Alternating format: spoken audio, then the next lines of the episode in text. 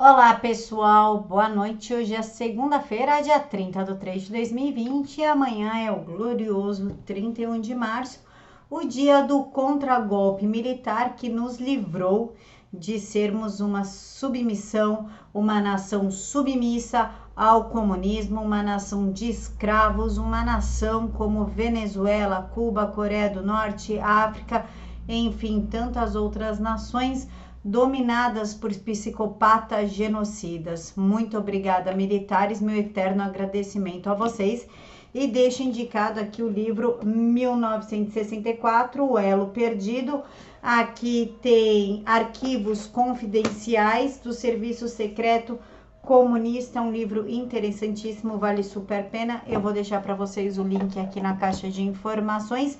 E vou começar esse vídeo lendo uma mensagem do general Vilas Boas. Aspas para o general. Nosso país vive um momento especial e muito grave. Tenho visto com preocupação que muitos dos protagonistas não entenderam que uma crise exige sinergia, integração de esforços e a compatibilização de visões de curto e longo prazo. Precisamos entender que ações extremadas podem acarretar consequências imprevisíveis. Temos, num passado não muito remoto, um evento do qual se pode extrair lições úteis sobre as consequências de paralisação de serviços essenciais à greve dos caminhoneiros. Visões e ações extremadas neste momento poderão acarretar um preço elevado a ser pago pelos desassistidos e os que vivem na informalidade. Aprendi que a virtude está no centro. Portanto, é necessário uma visão que tenha como foco a compatibilização de todas as abordagens, as técnicas e as sociais. Conheço o presidente, sei que ele não tem outra motivação a não ser o bem-estar do povo e o futuro do país. Pode-se discordar do presidente, mas sua postura revela coragem e perseverança nas próprias convicções. Um líder deve agir em função do que as pessoas necessitam, acima do que elas querem. Esse foi o recado do general. Deixem aqui para mim nos comentários o que vocês entenderam. E agora eu sigo com uma notícia sobre o senador Flávio Bolsonaro e o João Dória, governador de, de São Paulo. Embora de governador ele não tenha nada, mas Vamos lá, Flávio Bolsonaro aciona a PGR contra Dória por exploração política do vírus chinês. O senador vestiu as calças, o único político que realmente resolveu enfrentar João Dória cara a cara. O senador Flávio Bolsonaro levou no último sábado, dia 28, à Procuradoria-Geral da República uma representação contra o governador, pseudo-governador de São Paulo, João Dória. Nela, acusa Dória de manipular dados sobre a morte do vírus chinês com aspas, viés unicamente político, fecha aspas, para causar desgaste ao governo federal e ao seu pai, o presidente Jair Messias Bolsonaro. É fato incontroverso noticiado há algum tempo na mídia a intenção do governador de São Paulo, João Dória, lançar-se a candidato a presidente do Brasil em 2020 e, com esse propósito, buscar desconstruir politicamente o atual presidente da República seria uma estratégia para possibilitar uma concorrência ao pleito, diz o senador. O senador ainda pede apuração da denúncia de que o governo de São Paulo estaria contabilizando mortes sem causa definida, como se fosse por Covid-19, causando desinformação à população. Aspas para o senador. Adotar postura em que privilegia a saúde, mas mantendo o país e a economia funcionando diante de uma população assustada em meio a um bombardeio de informações inconclusivas e de suposições é, sem sombra de dúvidas, prejudicial para a aprovação da popularidade. Contudo, é a oportunidade perfeita para que alguns, aproveitando-se de sua suscetibilidade de tal condição, venham a promover uma guerra de informações.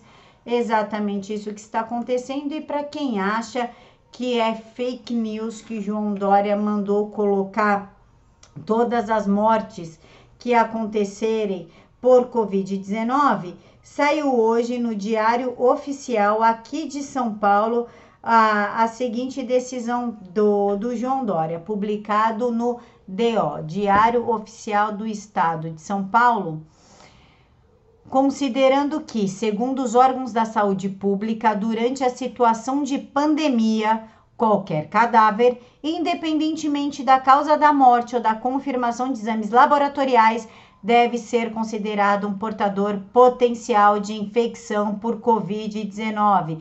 Gabinete do Secretário, Resolução SSP-26 de 20 de 3 de 2020. É só acessar o Diário Oficial aqui do Estado de São Paulo, DOE, e veja pelos seus próprios olhos. Está aqui a, a notificação aqui, tá? Então veja pelos seus próprios olhos, está no Diário Oficial. E agora, bastando isso, o Flávio Bolsonaro tomou aí as rédeas da situação em relação a São Paulo. O governador do Rio, Wilson, Wilson Witzel, afirmou nesta segunda-feira hoje que o presidente Jair Messias Bolsonaro pode ser julgado por crimes contra a humanidade. O Itzel só não disse qual crime foi cometido pelo presidente, mas ele disse que pode. Aspas. Eu não estou aqui para fazer pré-julgamento de ninguém, mas se pudesse dar um conselho como jurista, diria que está colocando em risco sua liberdade. A um chefe de Estado não se admite que vá na contramão do que dizem organizações internacionais das quais Brasil é signatário, como o artigo 7 do Estatuto de Roma de crime contra a humanidade. Ele só não deixou claro qual o crime que o presidente cometeu. Só se foi o crime de permitir que as pessoas de baixa renda trabalhem porque elas estão passando fome. Crime contra a humanidade é o que faz a África, Coreia do Norte, Venezuela, Cuba, Guiana, enfim, tantos países aí governado por ídolos do Itzel, né? Como Maduro, por exemplo, Xi Jinping na China, é tudo ídolo dele. Eu acho que é, ele não, não tem a mínima noção do que ele está falando. Infelizmente, o governador do Rio de Janeiro sofre de uma megalomania e ainda não entendeu a sua posição do mundo, no mundo. E estranhamente veio também do Rio de Janeiro, coincidências, não sei se existem, se existem, vai saber Procuradores do Rio de Janeiro, do Ministério Público Federal do Rio de Janeiro, querem submissão total do Brasil à OMS. Isso mesmo, para esses procuradores, soberania não existe. Quem sabe na cabecinha deles existe um governo único e quem manda é a ONU e a OMS. Eles querem que o Brasil seja 100% submisso às determinações da OMS com pena de multa diária. Inclusive, um procurador da, da República do Rio de Janeiro quer que o presidente Jair Bolsonaro pague uma multa de 100 mil reais. Eu já vou contar essa história para vocês. Após o pronunciamento do, na última terça-feira do presidente da República Jair Messias Bolsonaro, aquele pronunciamento que ele falou com a população pobre de baixa renda que precisa trabalhar, vocês lembram na terça-feira do dia 24? Então, os procuradores não gostaram do pronunciamento e as câmaras de coordenação e revisão do Ministério Público Federal e a Procuradoria Federal dos Direitos do Cidadão solicitaram que o Procurador-Geral Augusto Aras faça uma recomendação ao presidente Jair Messias Bolsonaro para que sejam seguidas todas as orientações da Organização Mundial da Saúde em relação à crise sanitária provocada pelo vírus chinês. Os integrantes do Ministério Público Federal pedem que as ações do governo sobre o vírus chinês sejam, aspas, em consonância com o Plano Nacional de Contingência Nacional para Infecção Humana pelo novo Covid-19 do Ministério da Saúde, devidamente compatíveis com estado de emergência de saúde pública de importância internacional. Quem não seguir está sob, sob a, a pena diária, sobre multa diária imposta pelos procuradores. Até onde eu sei, o país ainda é, preza por algo chamado soberania nacional. O máximo que a ONU pode fazer é aconselhar, não determinar.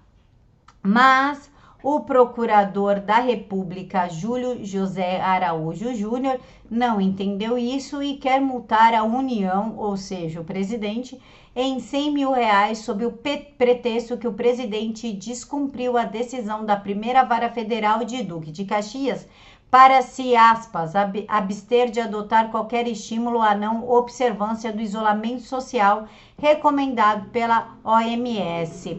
Após o presidente Jair Bolsonaro visitar o comércio e cumprimentar pessoas no Distrito Federal no último domingo, ontem, dia 29. Ele também pede a majoração da multa para 500 mil caso o presidente repita a ação, o caso. Então, o presidente está em prisão domiciliar e ninguém contou pra gente. Essa que é a verdade.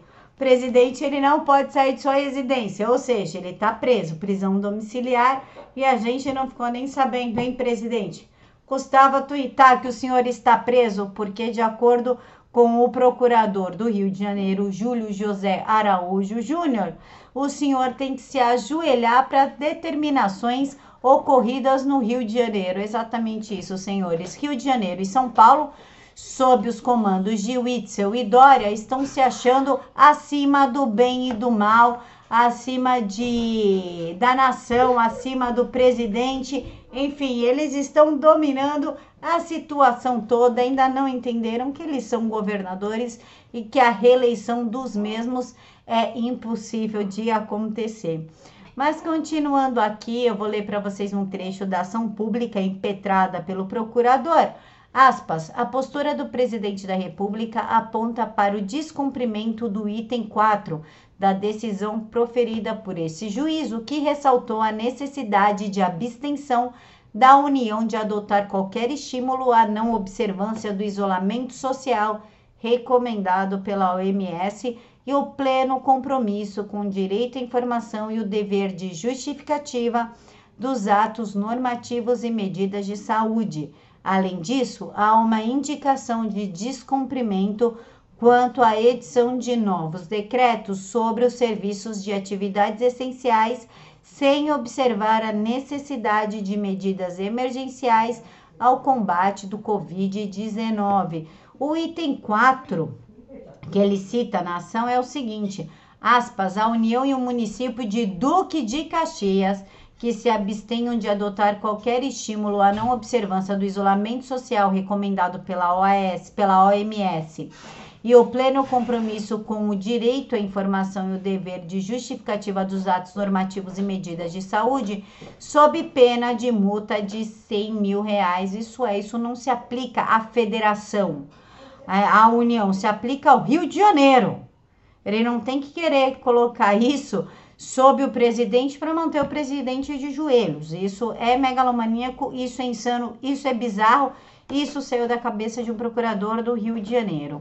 O Ministério Público Federal, a, que é representado pelo Procurador da República, Júlio José de Araújo Júnior, ainda requer 1. Um, a imediata execução de multa de 100 mil por meio de pagamento pela União em conta do juízo.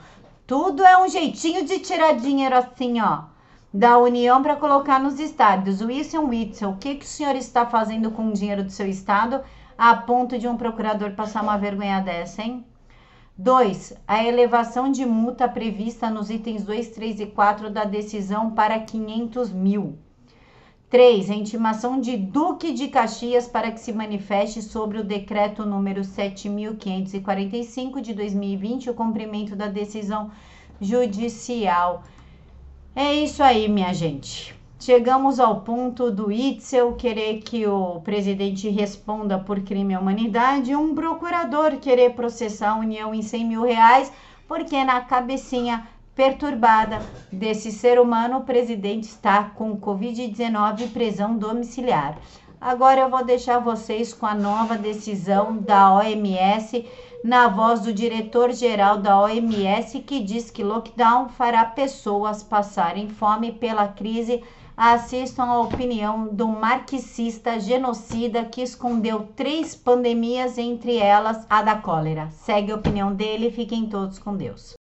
And then on the um, issue of um, uh, lockdown, so-called lockdown, maybe Um, uh, you know, some countries have already taken measures for physical distancing, closing schools and preventing gatherings and so on.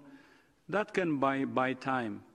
But at the same time, um, each and every country actually differs. Some countries have strong social welfare system, and some countries don't. And I'm from Africa, as, as you know. And I know many people actually have to work every single day to win their daily bread. And governments should take this population into account, okay? If we're closing or if we're limiting movements, what is it going to happen to those people who have to work on daily basis and have to earn their bread on daily basis? So each and every country based on its situation should answer this question. We're not seeing it as an economic impact on a country, as an average of uh, GDP loss or, uh, you know, the economic uh, repercussions. We have to also see what it means to the individual in, in the street. And maybe I have said it, said it many times, and um, uh, I come from a poor family, and I know what it means to always, uh, you know, worry about your daily bread. And that has to be taken into account. Because each and every individual matters, and how each and every individual is affected by our, our, our actions has to be considered. And that's what we're, we're saying.